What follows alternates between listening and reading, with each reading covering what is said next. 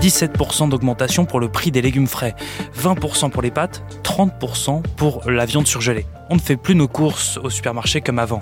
On choisit les premiers prix et de moins en moins les aliments biologiques plus chers. Alors, le bio est-il en danger à cause de l'inflation? On pose la question à Alexis Vivier, journaliste pour BFM TV dans l'Ouest.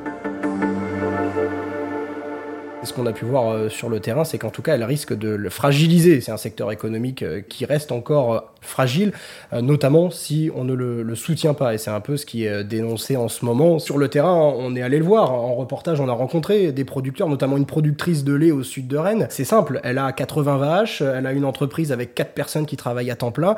90% de son lait se retrouve dans des bouteilles bio en grande distribution. Si demain cette filière, euh, elle n'a pas de soutien de la part de la grande distribution, elle n'a pas de soutien de la part de l'État, bah on comprend très vite que si c'est 90% de ses revenus et, de sa production euh, qui n'est pas vendue, c'est directement l'entreprise, les employés, les charges qui seront compliquées à payer demain, et ça va donc fragiliser les entreprises. C'est vraiment concret sur des producteurs comme ça. quoi. Qu'est-ce qu'ils demandent, les agriculteurs de la filière bio? Il y a eu une lettre ouverte de la part de trois syndicats euh, du bio à l'intention des grandes distributions, justement pour pointer du doigt le manque d'engagement de la grande distribution envers la filière bio, c'est-à-dire qu'on leur reproche un petit peu de pas jouer le jeu, c'est-à-dire qu'il euh, il y a un recul de, 7% des assortiments bio en grande distribution entre septembre 2022, donc euh, là euh, hier, et janvier. Donc ça veut dire qu'en quasiment 10 mois, on a perdu 7% des assortiments des produits bio dans les rayons.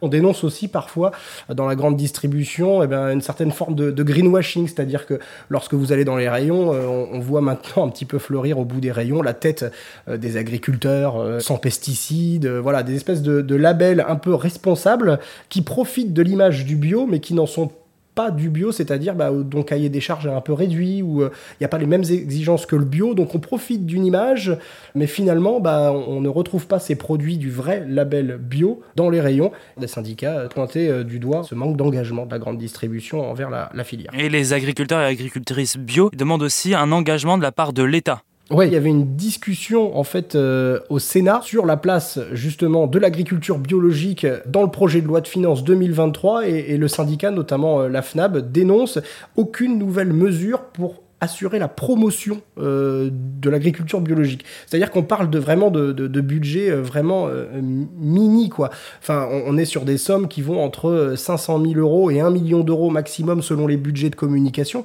Ce que me disait le, syndicat local à AgroBio 35 en Bretagne, c'est qu'on devrait être sur des budgets en France de près de 10-20 millions d'euros pour faire la promotion d'une agriculture biologique qu'on met en avant partout en temps de crise, notamment sur le pouvoir d'achat. C'est forcément entre guillemets la malbouffe qui est favorisé au détriment de la bonne bouffe. Et si on veut compenser cette chose-là, faut communiquer. Et euh, sur les plateaux, il y a de la communication, mais dans les budgets, il n'y en a pas trop. Et euh, forcément, les, syndicats dénoncent ça.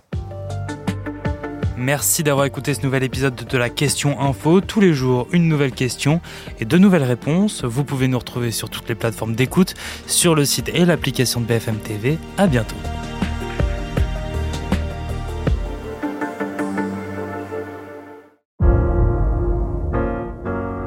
Vous avez aimé écouter la question info?